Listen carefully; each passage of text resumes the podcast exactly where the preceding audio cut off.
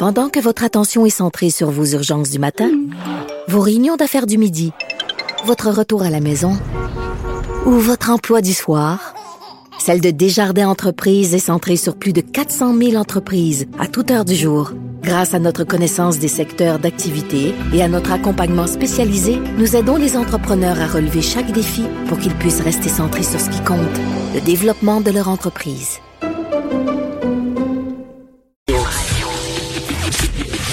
Le, commentaire de Mathieu Boccoté, dépensé pas comme les autres. Et non, il pense pas comme les autres et on n'a pas peur de lui. Il sera avec nous tous les jours à 11 heures. Mathieu Bocoté. Bonjour, Mathieu. Bonjour. Alors, euh, est-ce que tu es dans le club des gens qui se, se, se, sont, oui, c'est ça, c'est ça, c'est ça? Je recommence tranquillement. Est-ce que tu fais partie du club des personnes qui s'est déjà fait traiter de raciste? Ben, la question est de savoir aujourd'hui qui n'appartient pas à ce club, malheureusement. C'est-à-dire, on est, le racisme, on le sait, c'est l'étiquette la plus infamante qu'on peut accoler à quelqu'un. C'est, euh, ça marque à la fois le souvenir de la Deuxième Guerre mondiale, on pense évidemment au, nazisme, ça pense, ça évoque le souvenir de l'Afrique du Sud avec l'apartheid, ça évoque le souvenir de l'esclavage et la ségrégation aux États-Unis. Donc, cette étiquette-là, elle marque au fer rouge. Et le fait est que le racisme tel qu'on l'a connu historiquement, les systèmes de discrimination raciale revendiquée qui hiérarchisent entre les groupes, euh, le monde occidental a lutté contre ça, contre lui-même à bien des égards, mais nos sociétés se sont délivrées globalement de cette forme de racisme. Ce qu'on voit depuis quelques années, c'est que certains groupes, certains militants, certaines tendances veulent à tout prix maintenir la croisade. Donc, pour cela, ils doivent sans cesse étendre la définition du racisme, la redéfinir, au point même, et là on le voit aujourd'hui dans tous les débats sur le racisme systémique, au point même où aujourd'hui, si on n'adhère pas à la théorie du racisme systémique, on est raciste. Si on critique la discrimination positive, on est raciste. Si on critique les faits d'immigration, on est raciste. Si on refuse de, distinguer les gens selon la couleur, on est raciste. Mais si on les distingue selon les couleurs, on est raciste. Donc, je pense qu'on est rendu dans un moment où cette étiquette-là, qui est la pire, lorsqu'elle est vraie, lorsqu'elle est vraiment posée à quelqu'un, et lorsque quelqu'un est vraiment raciste, c'est odieux. Mais là, c'est devenu, dans les faits, ce terme-là, une, une, arme morale, une arme médiatique. Ça relève d'une technique d'intimidation pour empêcher de sortir des paramètres d'une forme de pensée multiculturaliste obligatoire. Et qui s'éloigne du multiculturalisme est à peu près assuré un jour de se faire traiter de raciste. Ça m'est arrivé, ça vous arrivera probablement. C'est arrivé à bien des collègues, c'est arrivé à bien des gens que je n'apprécie pas, mais qui ont quand même subi cette insulte. C'est arrivé à l'intérieur et ça nous arrivera tous dans les années à venir pour peu qu'on n'applaudisse pas au moment attendu la nouvelle innovation idéologique. Et c'est une façon, Mathieu, aussi de mettre fin au débat parce que un coup que je dis que que tu es raciste, euh, ben là, je, tombe sur la défensive, je dois me justifier et ça met fin au débat. Je veux dire, c'est c'est l'attaque suprême là. Ben, je suis absolument d'accord. C'est-à-dire, quand on dit ça, c'est que ça règle le débat. Par définition, si on est vraiment devant un raciste, on ne discute pas. Si on est vraiment devant un raciste, on cesse de discuter tout de suite, c'est réglé. On est devant mm-hmm. quelqu'un qui pêche dans la, pire part de l'âme humaine. Mais le fait est que ce mot-là sert effectivement à disqualifier. On a tous été marqués, bouleversés par la mort de George Floyd. Je, je connais personne qui n'a pas été bouleversé par ça. Mais comment sommes-nous venus en l'espace de quelques jours et maintenant quelques semaines à être bouleversés par la mort de George Floyd, à dire par exemple qu'il faut faire tomber la statue de Winston Churchill euh, à Londres euh, parce que euh, Churchill, qui était un homme de son temps, qui avait les préjugés de son temps, à ce que j'en sais, Churchill, quand il a fallu véritablement lutter contre le racisme au XXe siècle, contre la barbarie hitlérienne. Et Churchill a tenu tête. Euh, quand euh, on pense à Gandhi, maintenant, Gandhi, Seigneur Dieu. Alors là, on est devant cette espèce de, de technique d'intimidation qui sert effectivement à expulser quelqu'un du débat. Mais là, ça pose la question, que faire quand on se fait insulter ainsi? Mm-hmm. La première réaction de l'homme et de la femme de bonne foi, c'est de dire, mais c'est pas vrai, qu'est-ce que c'est? C'est pas du c'est vouloir prouver qu'on n'est pas méchant. On donne des gages. On, envoie le signal qu'on est fin. On veut montrer qu'on est soit nous aussi un être humain. Euh, ça, à mon avis, c'est un piège parce qu'à partir du moment où quelqu'un nous a lancé cette accusation-là sur la base de la mauvaise foi, à partir d'une définition erronée du racisme, dès lors qu'on entre dans le jeu de la justification, eh bien, on accorde à l'autre le privilège immense de dire à quel moment il va cesser de nous traiter de raciste quand on aura donné les gages suffisants. Donc, euh, ben, je suis pour ça, puis je suis aussi pour ça, puis je dénonce ça. Puis là, après, on espère passer le test puis devenir fréquentable et respectable. Moi, devant devant cette insulte euh, odieuse, euh, sauf lorsqu'elle est vraie, il y a des fois où c'est vrai, mais c'est assez rare quand même que quand, quand on voit la plupart des gens dans l'espace public qui se font traiter de racistes, souvent l'insulte est, grossière. Mais lorsqu'elle est vraie, faut, faut, faut condamner. Mais sinon, moi, je plaide simplement pour euh, ne pas se laisser intimider par ce terme et déconstruire le terme, déconstruire les définitions qu'on nous plaque, euh, qu'on cherche à nous plaquer, qu'on cherche à nous euh, nous coller, se délivrer par un, je dirais, une saine indifférence devant l'injure, devant ce terme qui ne sert plus à décrire mais à décrier, qui ne sert plus à qualifier mais à disqualifier. Il ne faut pas chercher à se justifier en donnant sans cesse des justifications qu'on n'est pas un monstre. Si en son fort intérieur on sait qu'on n'est pas un monstre, si en son fort intérieur on sait qu'on n'est pas raciste il faut tout simplement refuser d'entrer dans ce jeu. Sinon, on bascule. Je donne un exemple. Une journaliste euh, dont je tairai le nom par politesse euh, écrivait hier avant-hier euh, sur des réseaux sociaux que désormais le suprémacisme blanc, ça consiste à contester la théorie du racisme systémique. Alors, il y a quelques années à peine, le suprémacisme blanc, c'était, à ce que j'en sais, le Ku Klux Klan, les nostalgiques de la ségrégation, et ce qui est objectivement condamnable. Si on a devant soi une nostalgique de la ségrégation, il faut faire aucune nuance. Mais là, c'était désormais condamné ou critiqué ou avoué un scepticisme devant la notion de racisme systémique.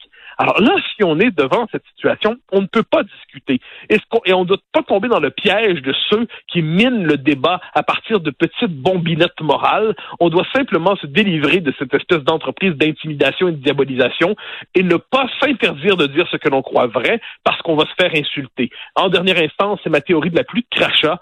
Lorsqu'on croit quelque chose de juste, on le dit, on l'exprime dans l'espace public, on va se faire insulter, on va subir une pluie de crachats, on va se sentir sale pendant un temps, mais si on a assez de courage et assez de, tonus moral, eh bien finalement la pluie cesse et on a réussi à dire ce qu'on a à dire et on explique tout simplement que rien de tout cela ne relève du racisme ou de l'extrême droite et tout ça. On dit simplement les choses telles qu'on les voit et aujourd'hui, par exemple, on devrait avoir le droit de critiquer la notion de racisme systémique sans passer immédiatement pour un complice de l'apartheid, de la discrimination, de l'esclavage ou d'autres notions semblables.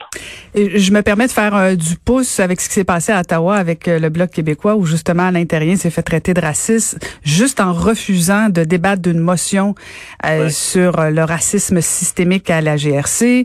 Et bon, c'est le chef NPD, Jack Mitty, qui a fait cette, cette attaque-là et qui a jamais voulu s'excuser. Et pire que ça, qui continue de débattre à la Chambre des communes. Et bon, le Bloc québécois a décidé de, de, de, manifester là, à la Chambre des communes. Mais quand, quand ça, ça se fait même au niveau d'un chef de parti canadien qui attaque un autre parlementaire, le signal est fort aussi. Je veux dire, ah, c'est porteur, ça. Ce qui s'est passé là, c'est fondamental. C'est que ça nous a rappelé une chose qu'on avait oubliée. C'est à quel point prendre la tête de la croisade anti-Québec hein, au Canada anglais, c'est payant. Jack Meeting, probablement qu'il était sincère en disant ça, parce que dans sa tête, lui, justement, c'en est un qui voit des racistes partout. On avait compris. Mais là, il a compris l'incroyable capital politique qu'il pouvait faire en maintenant sa position de je ne m'excuse pas et j'assume que vous êtes raciste. Parce que c'est quand même une des marques distinctives du colonialisme canadien, anglo-canadien par rapport au Québec depuis, euh, on pourrait dire au moins depuis la, conquête, mais plus encore depuis Durham. Et puis après ça, ça s'est, ça s'est transformé. C'est la version postmoderne aujourd'hui. C'est que pour disqualifier un nationaliste québécois, il faut lui coller une étiquette dégueulasse. Foglia avait déjà eu cette formule remarquable euh, que le Canada est ce pays où pour euh, reprocher à quelqu'un d'être souverainiste, eh bien, on dit qu'il est antisémite. Hein? Euh, on colle une étiquette effrayante pour disqualifier un projet légitime. L'indépendance, on dit, au fond, vous êtes antisémite. Ben, aujourd'hui, pour disqualifier le nationaliste québécois, on dit, ah, vous êtes raciste. Et là, au Canada anglais, ça, je dirais que ça gonfle le sentiment de supériorité du Canada anglais, qui est prêt à reconnaître toutes les minorités du monde, mais jamais la, la, la minorité nationale, la nation qui, elle, porte un projet national différent au Canada et en Amérique, le Québec. Donc, devant cela, moi, je crois que le, le, le Bloc québécois euh, devrait, euh, ne devrait pas chercher à, gagner, à passer le test de la respectabilité de la CBC. Il ne devrait pas chercher à plaire à Jack Singh, qui manifestement, on l'a vu dans son rapport à la loi 21, considérait que la loi 21 était fondamentalement illégitime. Il n'était pas en désaccord seulement avec la loi. Pour lui, la loi est une loi, pour lui, la loi est une loi discriminatoire et potentiellement raciste. Eh bien, quand on est devant des adversaires comme ça, il faut simplement accepter d'être aussi sévère qu'ils le sont et dénoncer leurs techniques qui relèvent du terrorisme intellectuel, de l'intimidation morale, d'une volonté d'humilier le contradicteur en politique. Il faut nommer ce qui se fait. Il faut pas chercher à se sauver, il faut pas porter son parapluie. Il faut, pour éviter les crachats, il faut simplement se tenir droit et dire ce que vous dites est absolument abject. Et tenir tête, c'est pas agréable. Hein. C'est pas agréable quand on, on, tient tête comme ça, parce que là, évidemment, il y a tous le, le, les commentateurs stipendiés qui vont être là pour euh, répéter l'étiquette, ou encore prennent le peuple pour des crétins. Ça, c'est l'argument ces temps-ci. Euh, lorsqu'on dit oui, mais c'est que les gens n'ont pas compris la distinction entre racisme systémique et systématique. Mm C'est comme si on était les enfants d'école à l'alphabet et abrutis. Non, non, non, on a compris la distinction. Et c'est justement parce qu'on l'a compris qu'on refuse la notion de racisme systémique. Parce que cette notion-là, même quand on la comprend, elle est critiquable. Elle, on peut on peut ensuite, on peut justifier. Des gens peuvent, en, sciences sociales, les sciences sociales, c'est pas des sciences physiques. Hein. Les sciences sociales, c'est des théories concurrentes et approximatives qui cherchent à comprendre la société. On peut être en désaccord, mais on est dans cette société en ce moment, dans ce moment d'hystérie idéologique où on assimile tout désaccord à un scandale moral. Et on voit quelquefois passer de ces journalistes militants qui disent euh, je peux pas concevoir que les gens ne soient pas d'accord avec moi sur tel point de vue. Oh là là, je suis épuisé. Hein? Et là, parce qu'ils sont épuisés à l'idée qu'on soit pas d'accord avec eux. Eh bien, il faut avoir la gentillesse de leur offrir cet effort psychologique, la possibilité d'apprendre le désaccord à peu de frais. Et on va voir ensuite s'ils sont capables d'endurer dans l'espace public la chose la plus contraire qui soit avec leur esprit, une idée différente de la leur. Eh, Mathieu, si on faisait un peu de politique fiction, là, amusons-nous pendant quelques secondes. Eh, si on voit euh, notre premier ministre canadien, Justin Trudeau, euh, qui lui annonce, euh, qui dit clairement qu'il y a du racisme systémique au Canada et pourtant il est premier ministre et rien ne bouge. pendant ce temps-là, on a un premier ministre à l'Assemblée nationale québécois, François Legault, qui dit lui non, il n'y a pas de racisme systémique, mais qui met en place un comité et qui se met en mode d'action. On verra jusqu'à quel point ça va bouger et jusqu'à quel point concrètement ça va faire avancer les choses. Mais est-ce que c'est pas là un, un, beau paradoxe de un entre les deux premiers ministres, mais deux, est-ce que est-ce que ce serait pas une belle façon de prouver euh, que le racisme systémique n'existe pas si François Legault, en ne le reconnaissant pas, arrivait avec des solutions, arrivait avec des actions concrètes. Euh, est-ce que ce serait pas euh, une belle petite jambette à Justin Trudeau là? Mais là, c'est qu'on est. Justin Trudeau est un spécialiste des incantations morales. Justin Trudeau est un mauvais comédien égaré en politique qu'il transforme en grand théâtre pour enfin se donner un destin. Lui qui n'était que le fils de devient enfin le comédien apprécié par tous. Euh, franchement, moi, je vois Justin Trudeau là-dedans. Justin Trudeau adore les situations comme on a en ce moment parce que ça lui permet de mettre en scène sa vertu supérieure, du moins de son point de vue. Euh, il cherche toujours un endroit où s'agenouiller, ou pleurer, euh, ou mettre en scène sa tristesse. Alors, de l'autre côté, Legault, euh, qui lui est un pragmatique, euh, considère, il dit, bon, il dit, est-ce qu'il y a des situations particulières, est-ce qu'on doit tenir compte de certaines injustices particulières dans certains domaines? On va regarder ça. Mais il n'accepte pas d'entrer dans le logiciel idéologique de ses adversaires. J'espère que ça va tenir, hein, parce que la tempête médiatique contre lui était tellement forte. Euh, est-ce qu'il va être capable de tenir longtemps? Pour l'instant, il tient.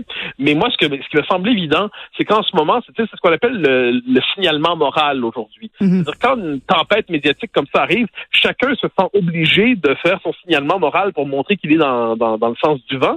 Et là, on est quand même dans ce moment où tout le monde doit faire son signe. Et celui qui, non seulement ne dit, dirait le contraire, mais ne dit rien, par exemple, celui qui décide de, rien dire, que, parce qu'il veut, il veut pas se prononcer, eh bien, le silence est vu comme une marque de dissidence. Donc, on est quand même là-dedans. Moi, dans les circonstances, bien franchement, parce que je sais qu'on nous dit le Québec est le seul endroit à résister à cette définition. Un instant.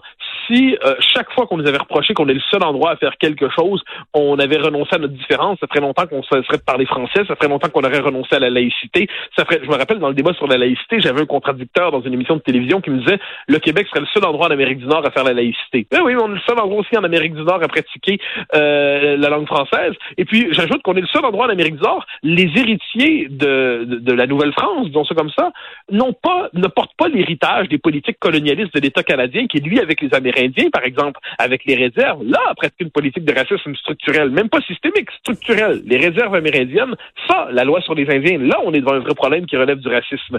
Mais le Québec, lorsque le Québec a mené sa propre politique avec les Amérindiens, par exemple, mhm. euh, à partir des années 80, pour l'essentiel, c'était la politique de reconnaissance de nation en nation. À fait, de René Lévesque à Bernard Landry, aujourd'hui à François Legault, eh bien, le Québec, lorsqu'il mène sa propre politique, c'est pas les pensionnats.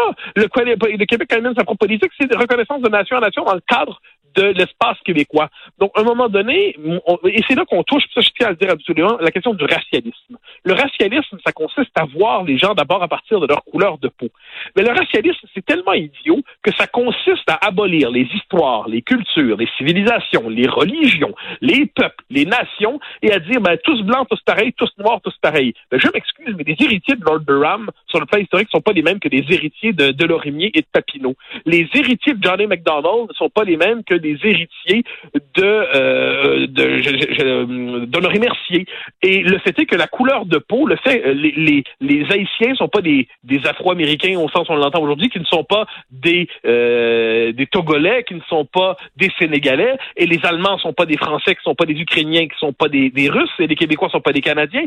Quand on décide de tout réduire à la couleur de la peau, non seulement c'est moralement scandaleux, mais c'est sociologiquement et historiquement bête. On en, on en vient de plus être capable de comprendre la société.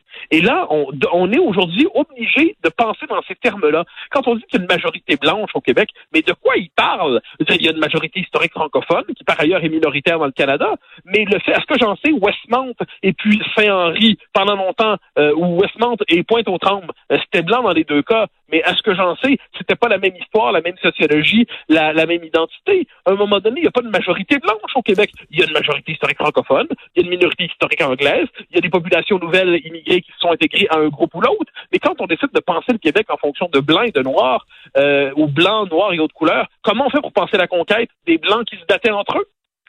Ça, devient complètement insensé. Donc, il va falloir s'arracher mentalement à tout cet univers conceptuel, non pas pour banaliser le racisme comme on nous le dit, bien sûr que non, condamner quand on le voit, mais cesser d'utiliser ce terme racisme pour disqualifier toute une série d'idées qui ne relèvent pas du racisme et qui ne relèvent pas de la suprématie blanche et qui ne relèvent pas de la discrimination ethnique et qui méritent d'être considérées. Repensons simplement un instant à la laïcité. Pour plusieurs, c'était du racisme systémique et même du racisme direct. Eh bien non, la laïcité, ou la loi 101 ou l'indépendance du Québec demain, ça relève pas du racisme systémique ou du racisme structurel. Je, je sais qu'on aurait pu continuer longtemps parce que j'avais presque le goût de continuer sur la sur la loi 21, mais j'irai pas parce qu'on va se garder du temps, on va passer l'été ensemble. Merci Mathieu, à demain. Au grand plaisir, au revoir. À demain. Ancienne mairesse de Longueuil, l'actualité. Elle